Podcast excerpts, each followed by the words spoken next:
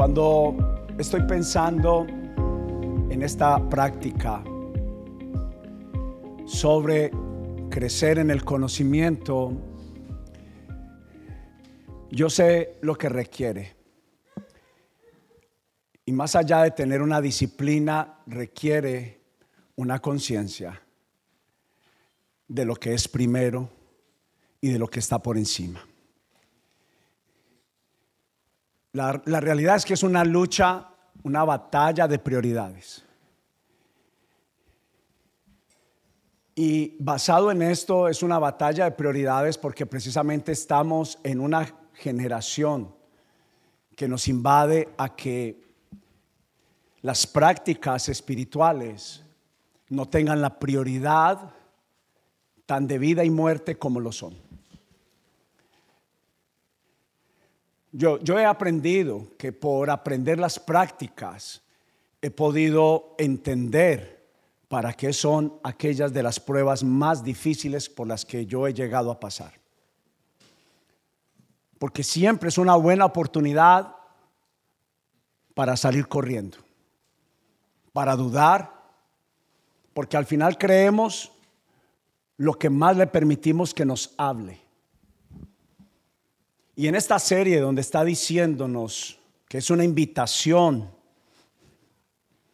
a conocer, no a reconocer, porque hay una diferencia entre conocer y reconocer. Hay una idea de lo que es ser y ser parecido. Uno puede parecerse físicamente a su papá o puede parecerse a sus gestos puede parecerse a la forma como habla, pero no necesariamente el ser. La iglesia, el creyente, lo está haciendo en este tiempo. Entonces le puse por título Conociendo a Dios en la meditación y la reflexión. La realidad es que la mayoría de las iglesias reconocen a Dios. La mayoría de las familias reconocen a Dios. La mayoría de las personas reconocen a Dios. Pero como siempre he dicho, entre generación y generación, entre copia y copia se ha perdido el original. Entre generación y generación es una copia. Entonces, por las experiencias de vida, perdimos el conocimiento. Y la Biblia dice, y esa generación no conoció a Dios. La reconoció, pero no la conoció. Entonces, nuestra práctica comienza hoy y es, le he puesto por nombre, conocimiento e investigación. El título de la enseñanza es Conociendo a Dios en la meditación y en la reflexión. En otras palabras es, no pase de largo. No mastique entero, sino que tome tiempo para analizar, para reflexionar, para meditar. Y, algo que me gustaría mucho en esta práctica es que tome un tiempo.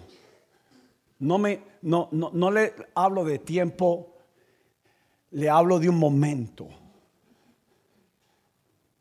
Hace unos meses tuvimos una serie y por eso parte de lo que vamos a aprender hoy y de lo que les voy a hablar es que en cierta forma lo que hacemos es escuchar y no practicar. Somos rápidos para hablar.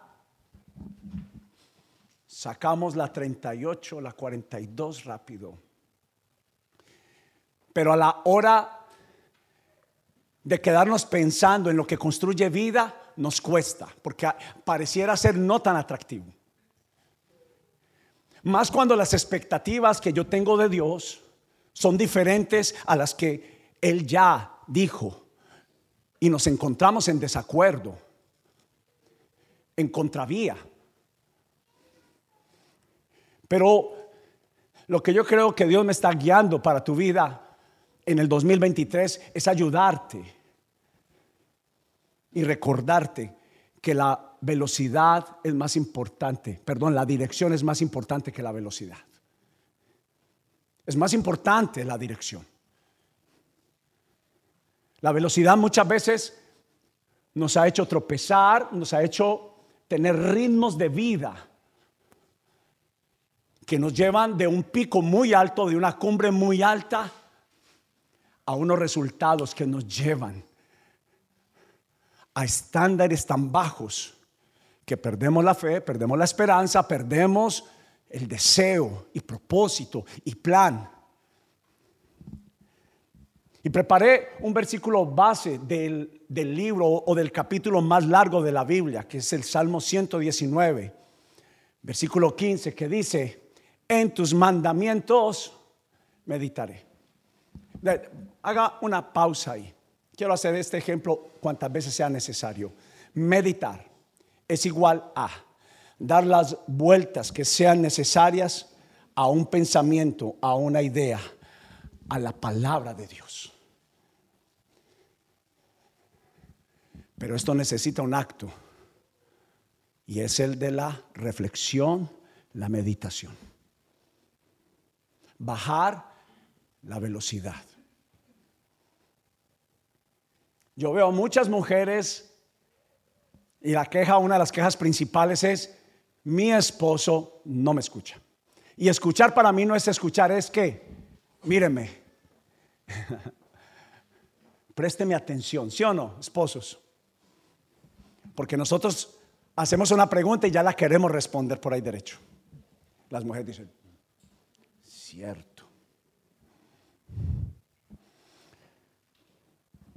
En tus mandamientos,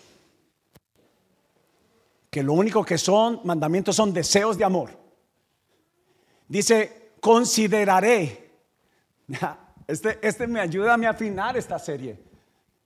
Porque hemos hablado cuando tengo un criterio, cuando tengo una tesis, cuando me cierro pensando que venir aquí es cambiar de religión, cuando pienso que orar es pasado de moda, cuando pienso que hablar de Dios no tiene sentido, cuando pienso que orar delante de otras personas en la mesa al lado de compañeros de trabajo, compañeros de la universidad, pienso que es anticuado.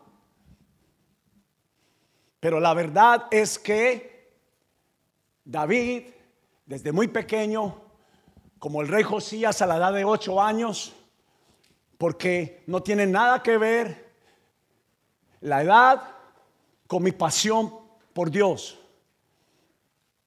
Pero si por lo menos una persona no considera, no medita, no reflexiona, no se abre, está basando su teoría, y perdóneme, en algo que no construye vida.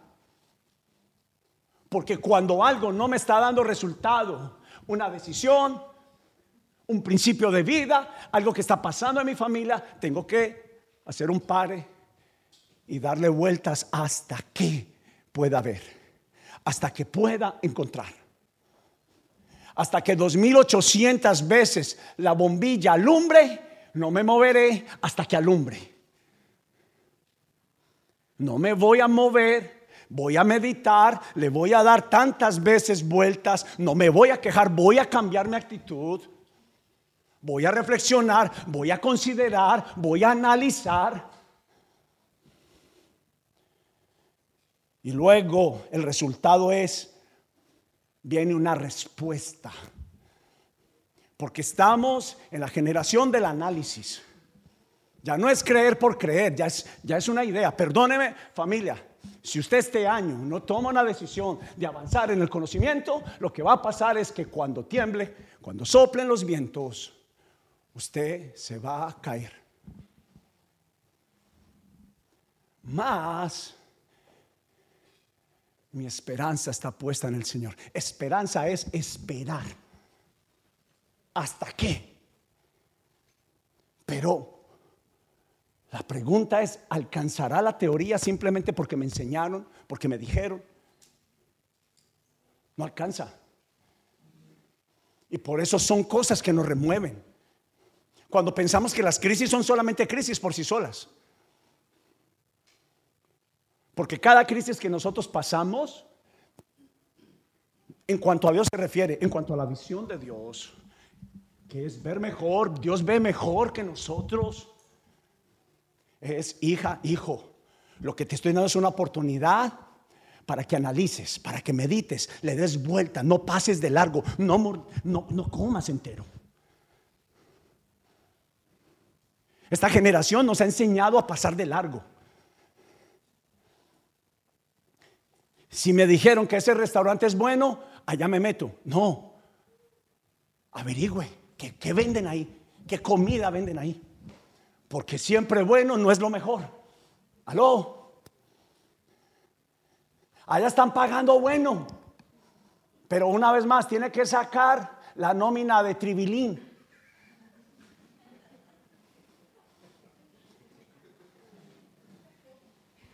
Mickey Mouse para yo yo veo algunas caras como a mí me dijeron la primera vez, yo no sabía que era Mickey Mouse, ni Tribilín, ni toda su, ni toda su banda. Imagínese ponerle un nombre a eso de caricatura y todo. Es una caricatura. Pero déjame decirte y terminar esto. El rey David dijo, mire para acá, aunque venga la tormenta, alguien que medita, alguien que le da vueltas a la palabra de Dios, en conocer, y le puede pasar el ejercicio que me pasaba a mí, no memorizaba. Y puede ser que a usted le funcione la práctica de leer una sola vez, pero en cuanto a mí se refiere, cuando necesito aprender algo, lo tengo que leer muchas veces. Y no se trata de pasar de largo y leer libros enteros de la Biblia. Se trata es de leer uno, aunque sea cuantas veces se necesite. Una, diez o cien veces. ¿Hasta qué? ¿Hasta qué? Pero Rey David, a través de los resultados, de ver los resultados que tienen las leyes de amor de Dios, que me dicen detente, mire para acá, detente, para, para, paren. Es tiempo de parar, respirar y analizar.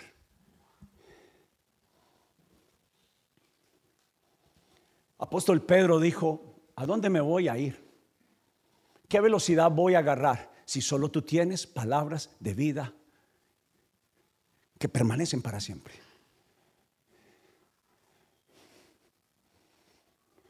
No son las motivadoras de los 10 pasos y ven y tan, 20 pasos y pin. Él dijo, no me olvidaré. Porque cuando alguien tiene resultados, no olvida. Pero bien sabía Dios cuando llamó a Moisés y le dijo, lo primero que voy a hacer contigo es sube al monte y prepárate para alisar las tablas. Y déjenme hacer una referencia a los que llevan tiempo acá, ustedes saben lo que hablo. Alisar las tablas es igual a la Biblia llama a la tabla de la mente y a la tabla del corazón. No puedo escribir sobre lo que ya está escrito. ¿Qué está escrito? Nuestra historia, nuestras derrotas, nuestros desprecios, nuestros rechazos, nuestra vieja teoría, nuestra vieja escuela, en la cual está tan escrita que no hay espacio para Dios y para su plan y para su propósito. Entonces, por eso, conocer, no gracias. Estudiar. Esta generación, en mi generación, en mi tarea de vendedor, tocaba aprenderse hasta mil códigos. Hoy en día es, yo he perdido la memoria en los Estados Unidos un poco. Ah, todo es Coca-Cola sacúdale y ella crece como espuma. Y sabe que he tomado la decisión de decirle al GPS, espérame un momento, además de que peleo con él de día y de noche. Le digo, espera, mijo, voy a dejar de depender de ti un poquito. Voy a dejar de depender de lo que todo el mundo hace. ¿Qué hace? Quejarse.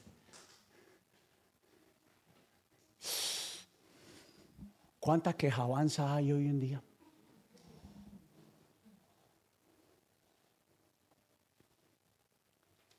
Pero la realidad es que a lo que le des más valor es lo que más fuerte te va a hablar.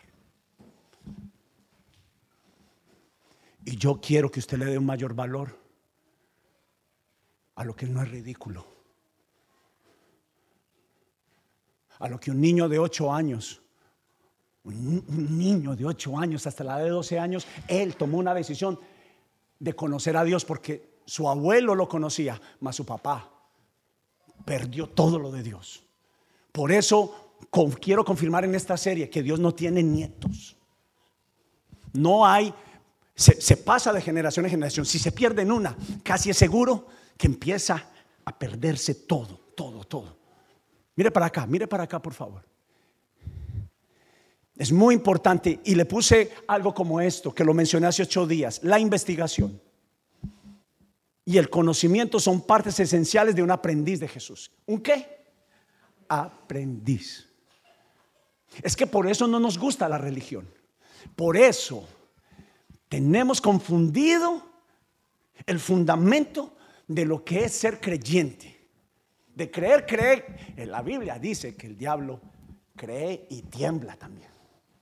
Se sabe la Biblia, para los que no sabían, el diablo se sabe la Biblia de pasta a pasta, de punta, del inicio al final. Y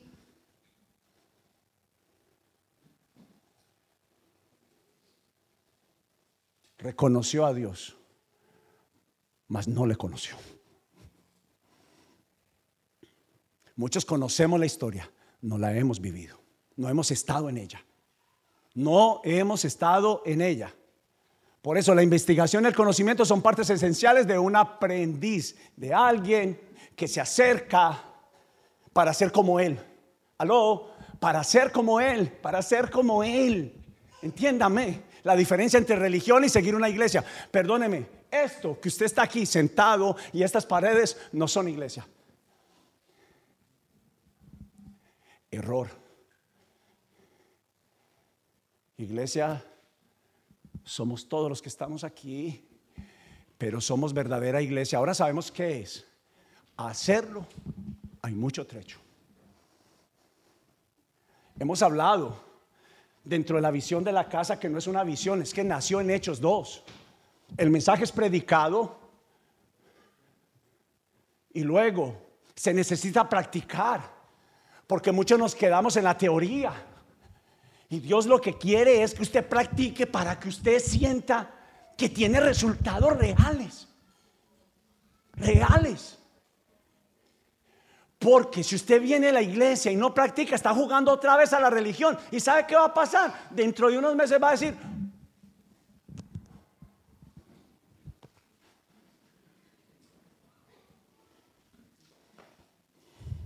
Gracias, Marco. Te vi. Más los aprendices de Jesús quieren conocer a quien decimos creer y amarlo. ¿Usted cree en él? Yo creo. ¿Lo ama? También. Dígame una virtud de él. ¿Qué color le gusta? Cuando a veces hacemos unas prácticas dentro de las parejas, que salga a reconocer los aretes de la esposa y el reloj del esposo. Y un alto porcentaje salen quemados. Familia, sí que es cierto. Reconocemos. Recuerda las palabras de Job. Esto le pasa a esta generación, a muchas generaciones. De oídas, yo había escuchado de Dios. Pero cuando alguien pone su vida a estar mirando los pasos de la persona más maravillosa, de la persona más amorosa, de la persona que revolucionó el odio, de la persona que cambió las familias de la tierra, de la persona que ilumina a todo lugar donde va. Entonces yo ilumino Entonces yo hago cambios y yo quiero ser como Él. Quiero hablar como Él habla y me parezco a Él. Y empiezo a hablar lo que Él dice y hacer lo que Él hace. Y entonces deja de ser religión y empieza a ser una práctica saludable de resultados en mi vida. Empiezo a mostrar vida. Investigación. Ahora puedo hablar con fuerza. Ahora la teoría cobra fuerza. Porque no la historia de alguien más, es mi historia con Él. Entonces es muy importante a quien amamos y a quien servimos nos llevará a la etapa, ¿sabe? ¿Por qué se está pensando que la gente está abandonando a Dios? Yo lo tengo claro, porque todo quedó en la superficie. Y en la superficie, cuando el viento sopla, cuando vienen los huracanes, Yo no. Y yo le llamo muchas veces los de repente, mire para acá, esos de repentes. Porque mientras que usted está con la vida bacana, usted está alegre. Y yo he mencionado, ¿en qué lado tengo mi billetera? Mientras que haya platica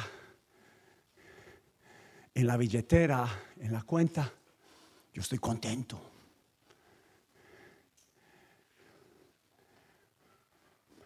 Mas la Biblia dice que gracias a Dios por las pruebas, porque aprendo a comportarme como Jesús haría. El que dice, honra a Dios en las buenas y en las malas, mi hijo. Levanta las manos también cuando no hay nada en ellas. Practicar verdadera relación. Religión aborta, relación se queda. No es por lo que se da. Perdóname. Una vez más, y lo voy a decir enérgicamente. Nada de iglesia, lámpara de Aladino. Frote la lámpara que ahí mismo aparece Dios. Mentira. Venga a la iglesia que se le soluciona la vida. Mentira. Aprenda a caminar con Jesús. A hacer como Él hacía. A hablar como Él hablaba. A dejar la vida que tenía antes de venir a la iglesia. Porque es que pretendemos que Dios como, como de la nada. Esta es la generación que dice, Dios te bendiga. ¿Te bendiga qué? tus malos actos. Perdón. No. Dios no va a apoyar los negocios fraudulentos. Bendíceme, Dios no va a bendecirlo. Y hablo de mí, cuando también me he equivocado, Él no me respalda. Aló, no le ayude a Dios. Va a meter esta mentira. ¿Sabe qué pasa? Se cierra la puerta. Y si es que se abre, es instantánea, superficial. Están muy callados. ¿Se está entendiendo, amor, el mensaje? Tal vez están ahí compugidos. Meditando. Pero estaremos viendo en esta serie. A propósito, apenas estoy en la introducción, está lista para la próxima hora y media de. Ah, ya Pastor. Estaremos viendo, hay los numéricos de aquí, analizar, meditar, reflexionar, detenerse. Ay, este, este, mientras que lo escribía, yo decía, Espíritu Santo, si nos ayudas a detenernos y a pensar. Cultura de la lectura. ¿Sabe cómo empezó? ¿Sabe cómo empezó esta serie en mi corazón? Yo, Señor, si traemos la cultura de la lectura, como está pasando en nuestros jóvenes en las escuelas, a la iglesia, volver a leer la Biblia, yo hasta el día de hoy, yo no sé cómo es posible todavía por la misericordia de Dios, se dice que el libro más vendido es la Biblia.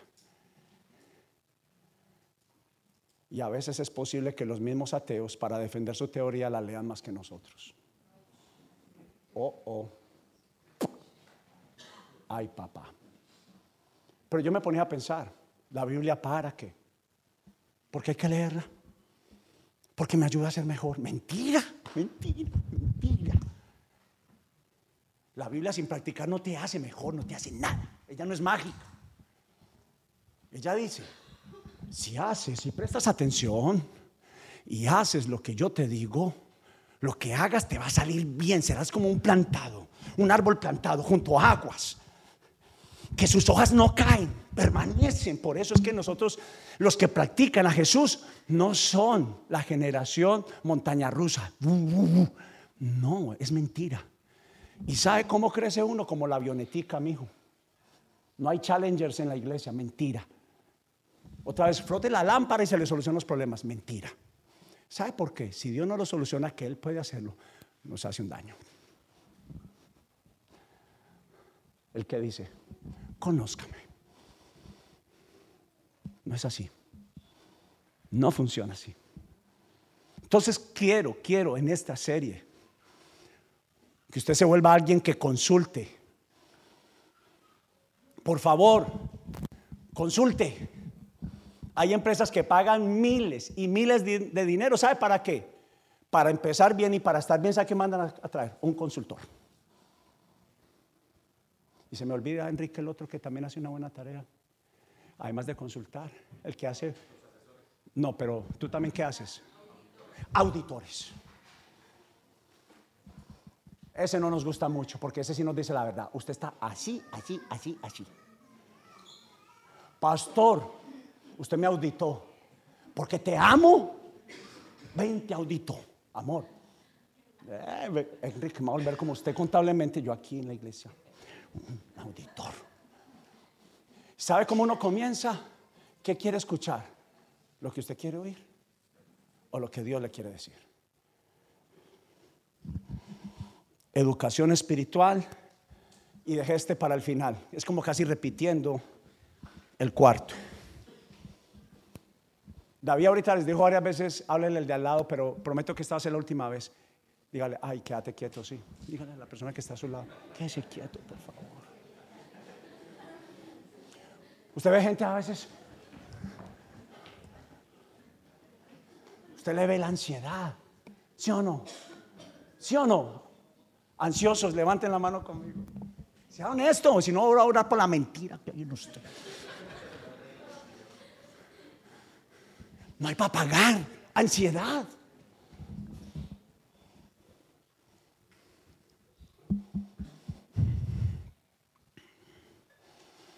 Pero comprenderemos en esta práctica, en esta serie, en esta práctica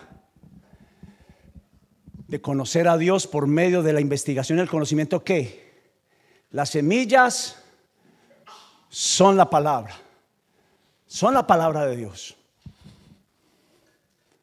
Con una claridad como Jesús dijo, vea amigo, usted que está buscando algo de parte de Dios, pero quiere que todo sea espectacular, comienza con lo pequeño, como una de las semillas más pequeñas. ¿Cuál es?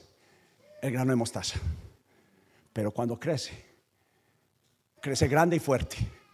Mire para acá, también dice que ese árbol va a crecer de tal forma que muchas aves del cielo van a venir y se van a reposar sobre ella. Y cuando Dios levanta a alguien, sí o sí el resultado es que muchos se van a reposar en ti, no que se van a recostar. Pierde cuidado. Ya usted está pensando, ah, no, entonces así no. Sí, sí, porque nuestra vida no se trata de recibir, sino de dar. Dios es el agricultor que la siembra y nosotros el buen terreno que da mucho fruto. Y vaya conmigo, por favor, abra la Biblia. Ah, solo mi esposa y aquí, las mujeres. Abra la Biblia.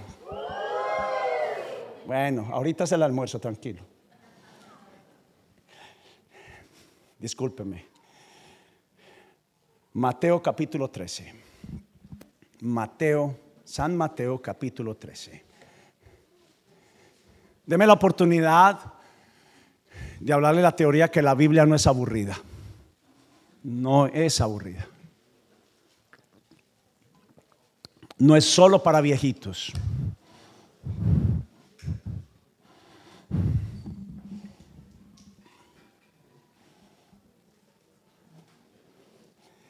Mateo capítulo 13, versículo 3 dice, escuchen,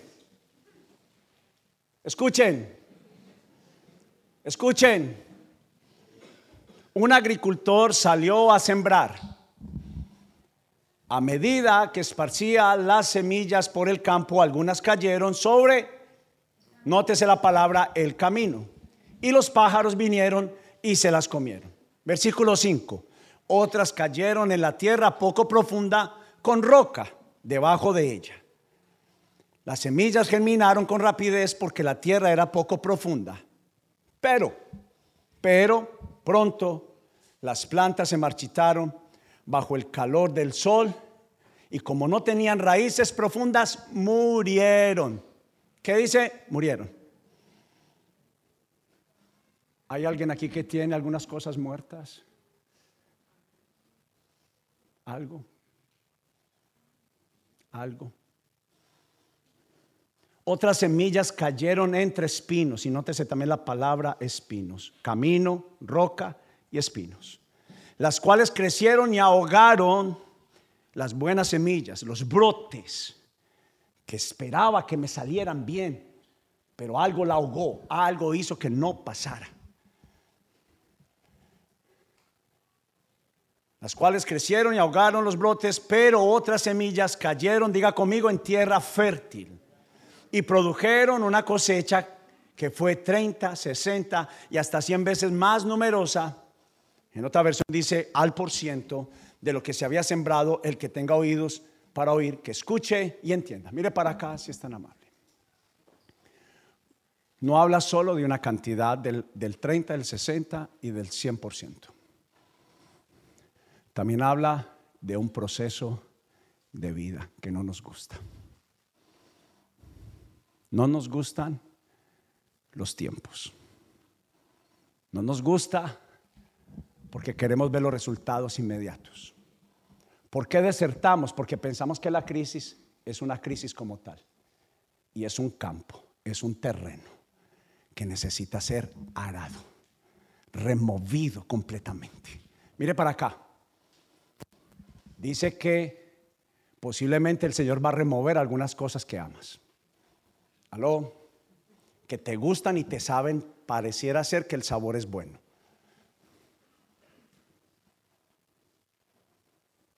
Pero la Biblia dice que parecen caminos de vida, pero son caminos de muerte.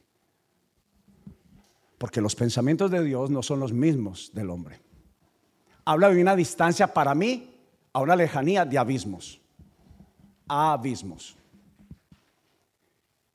Y es por eso importante nosotros en esta tarde que podamos ver los cuatro terrenos. Vamos a ver el primero. Luis, si es tan amable. ¿Cuál de estos terrenos tú crees que tú eres? El que está en el camino, que fue sembrada de pasada. Dios, eh, hablas bueno. Me gusta como, como te cantan. Te veo la próxima. ¿Qué dice la Biblia? A medida que es esparcida, las que caen sobre el camino, los pájaros vienen y se las comen. Número dos, nótese en cuál está usted. La que es sembrada sobre una superficie dura. No se vaya a ir de la iglesia con lo que le voy a decir. Al que viene por primera vez no se va. Le amamos. En verdad, seguro. Pero la Biblia dice que tenemos el corazón como piedra. Y no están allá afuera. Están aquí.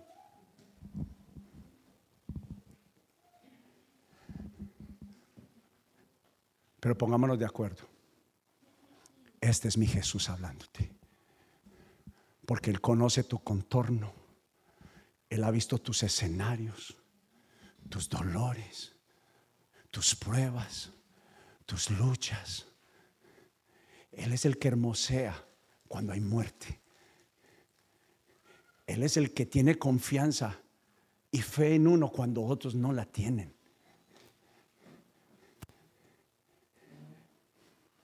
Pero Él necesita tratar con lo que es más importante para Él, no con la superficie el corazón está adentro. ¿A dónde? Perdón, perdón, adentro.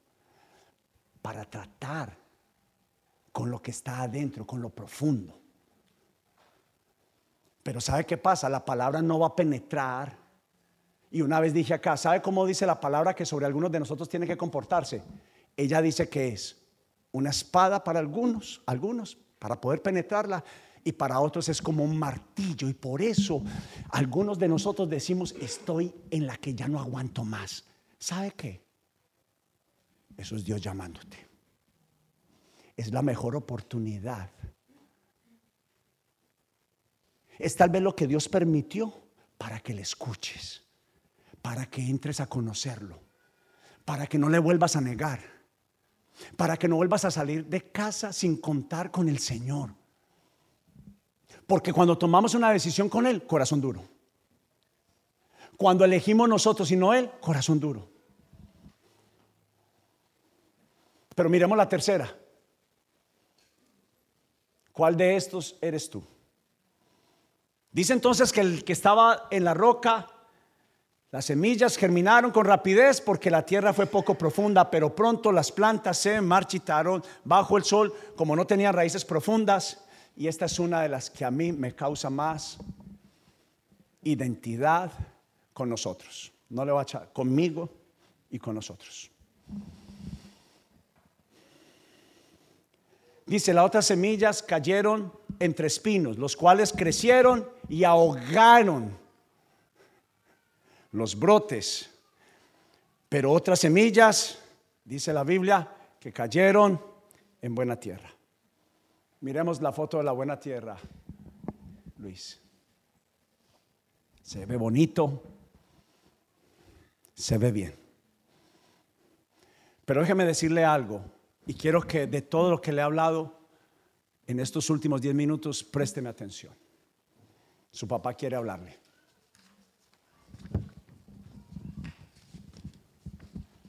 Escribí estas cosas que pudieran ayudarle, que fue mi análisis de Mateo 13:3.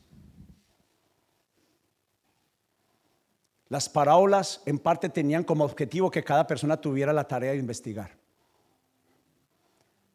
Aló, no entendí. Es que esa fue la intención de Dios. Conózcame. Los que dicen yo no memorizo nada. ¿Sabe cuál es la intención de Dios? Lea cuantas veces necesite para que me conozca. A ver si esto está bueno. Dentro del propósito de Dios está la idea de que cada persona tome tiempo para conocer, preguntar y analizar. ¿Cómo son sus oraciones?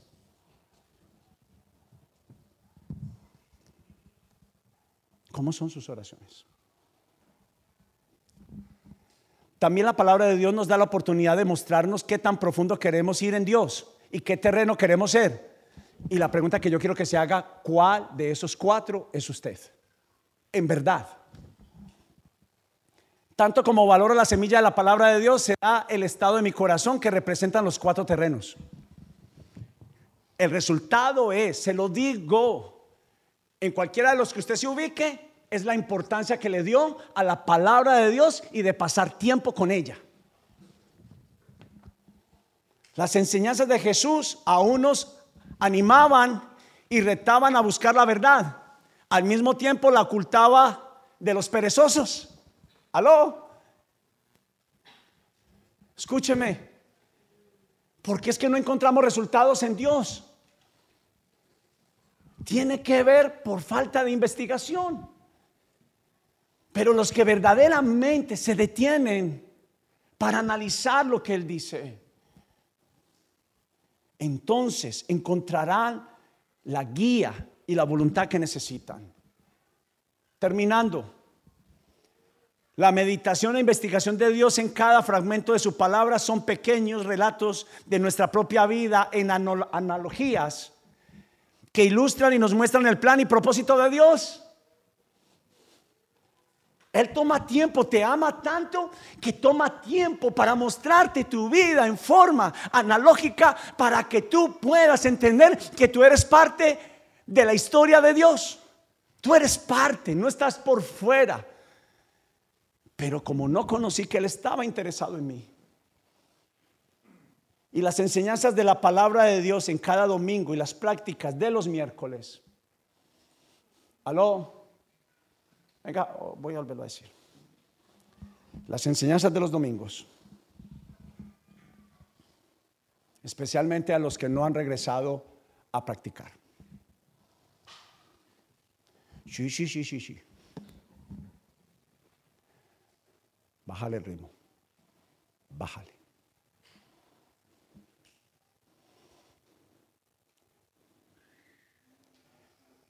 No necesitas una vida religiosa de cada ocho días, llenándote de información y no practicando. Los grupos evidencia son para practicar. Necesitas volver a practicar. Escúchame, la evidencia es real cuando practicamos. Entonces nuestro sistema de educación dice que damos los domingos aquí la enseñanza y los miércoles en los grupos, no es para llenar más de información, perdóneme, ni siquiera volvemos a hablar del mismo o la misma forma del tema. Es, decimos, ¿y cómo lo hago? ¿Y cómo practico eso?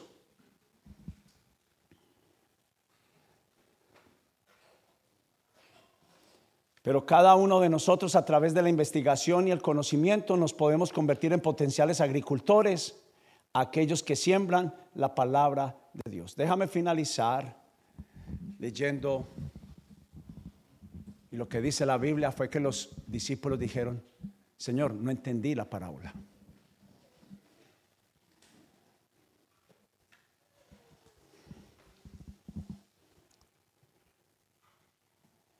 Es más, la pregunta que ellos hicieron es por qué usas parábolas cuando hablas con la gente.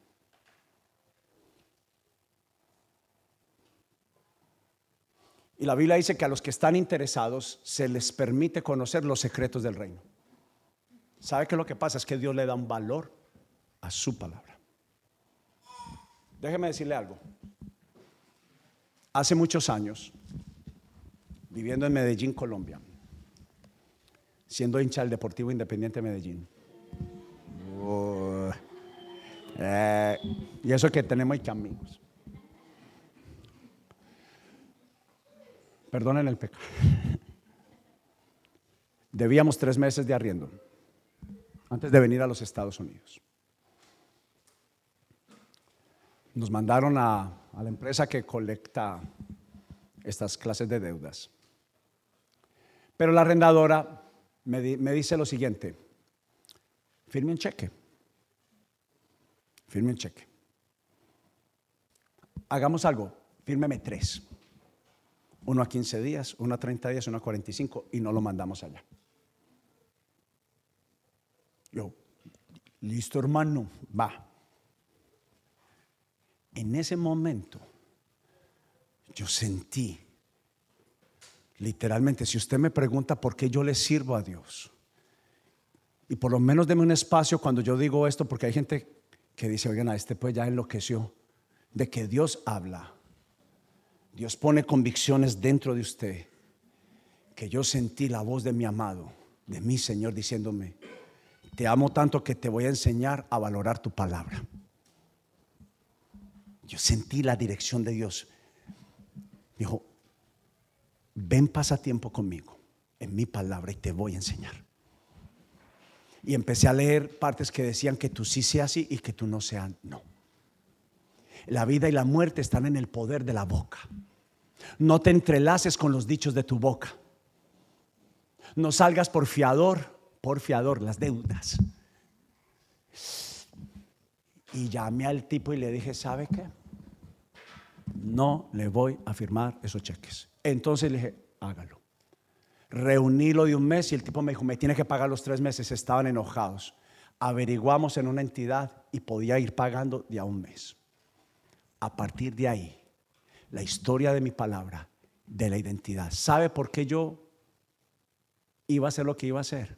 Porque yo no tenía fe en mi palabra. Yo no tenía confianza en mí mismo. Pero Jesús me restauró.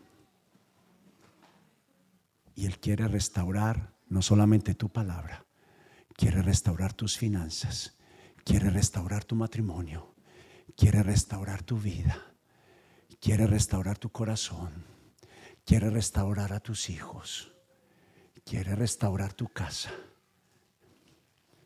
Pero no vendas tu vida por un plato de lentejas. Solo necesitas la semilla de la palabra de Dios. Dale un aplauso a la palabra.